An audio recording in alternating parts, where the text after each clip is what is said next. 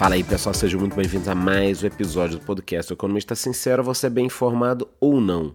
E no episódio de hoje falaremos sobre alguns temas importantíssimos, abordaremos o desemprego aqui no Brasil, que felizmente teve queda no trimestre, vamos falar também sobre os dados dos empregos nos Estados Unidos, que vieram abaixo das expectativas do mercado. E além disso, falaremos das contas públicas do nosso governo, que tiveram o segundo pior resultado desde 1997. O episódio de hoje está completíssimo, imperdível. Só que antes de continuar, eu te peço para que avalie o nosso podcast com cinco estrelas e responda a enquete que eu deixei ali embaixo. Pois é, galera, finalmente conseguimos trazer aqui alguma notícia boa na semana. O desemprego no Brasil caiu no trimestre terminado em julho. Segundo dados da PNAD contínua divulgados pelo IBGE, a taxa de desemprego diminuiu e chegou a 7,9%.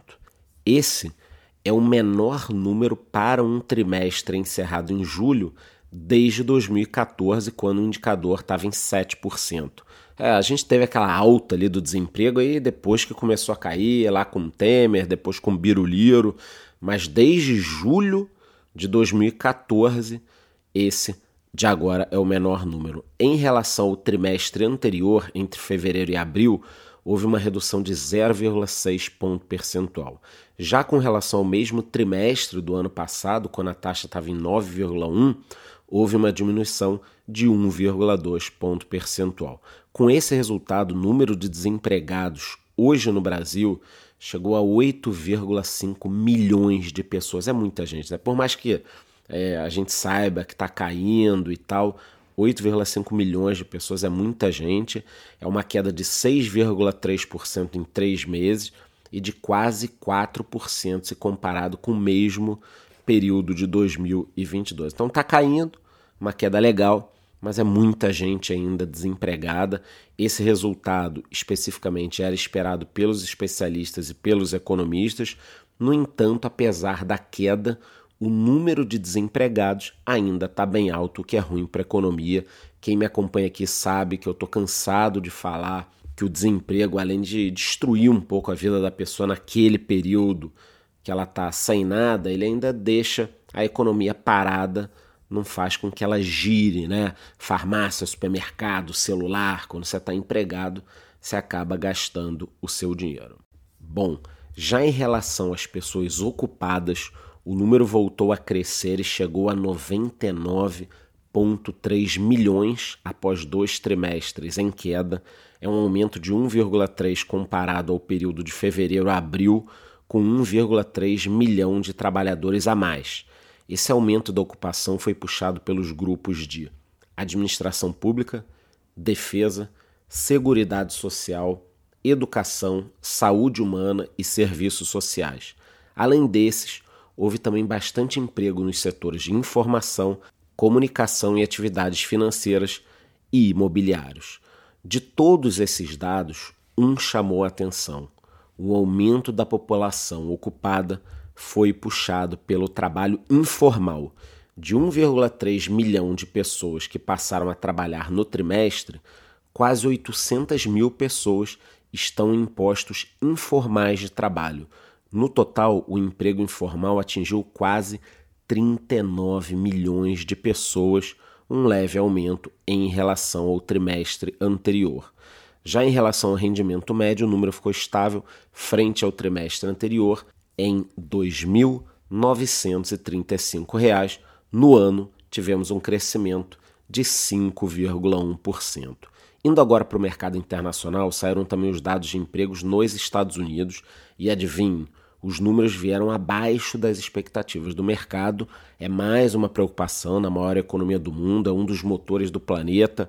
Eu sempre digo para vocês que o planeta é um avião com duas turbinas. Uma é a China, a outra os Estados Unidos. A abertura de postos de trabalho na terra do Tio Sam caiu para 8,82 milhões em julho, uma diminuição de quase 340 mil posições em relação ao mês anterior. Vários analistas estavam projetando um número maior de vagas, de cerca de 9,4 milhões. As vagas de emprego diminuíram em vários setores, como serviços profissionais e empresariais e cuidados de saúde e assistência social. Esses dados sinalizaram uma desaceleração no mercado de trabalho lá nos Estados Unidos. Isso já era um pouco esperado em termos gerais, porque o juro vem subindo muito, o juro está subindo justamente para pressionar a economia. Por conta disso, alguns economistas aumentaram a especulação de que o Fed não deve subir novamente os juros. É isso aí, que ele possa interromper o ciclo de aumento das taxas de juros para a economia voltar a andar ou pelo menos não ficar tão paralisada. Agora, voltando aqui para o Brasil, um outro tema movimentou bastante o mercado nessa quinta-feira e merece destaque aqui no podcast. São as contas do governo federal. Elas fecharam o mês de julho com um déficit de quase 36 bilhões contra um saldo positivo de quase 20 bilhões no mesmo mês do ano passado, quando a gente estava no governo do Biruliro. Esse é o segundo pior resultado para o mês de julho desde 1997, quando foi iniciada essa série histórica. O dado do mês passado só é melhor do que o resultado de julho de 2020, quando a gente teve aquele déficit por causa dos gastos da pandemia. Para se ter uma ideia, a dívida bruta do governo, que inclui o governo federal, INSS e os governos estaduais e municipais, subiu para 74% do PIB em julho de 2023. Além disso, houve um déficit primário de quase 57 bilhões de reais nos sete primeiros meses desse ano nas contas do setor público. A título de comparação, no mesmo período de 2022, as contas públicas haviam registrado um superávit de 150 bilhões, o equivalente a 2,67% do PIB, ou seja, tivemos uma piora significativa no acumulado do ano, mesmo criando impostos praticamente todo o tempo, as contas do governo continuam no vermelho, não estão fechando, fica cada dia mais difícil pensar em déficit zero.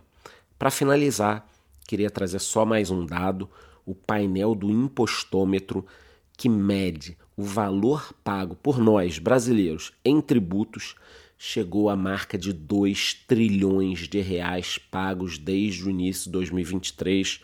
Com isso, eu pergunto para vocês: estão faltando mais impostos no Brasil? Ou a administração de todo esse dinheiro, 2 trilhões, é que não está sendo bem feita? Fica aqui a reflexão para vocês, mas tivemos o, dado bom do emprego, o dado muito ruim da dívida, e eu acho que estamos é gastando demais. Não esqueça de me dar cinco estrelas no podcast, votar na enquete e te vejo no próximo episódio.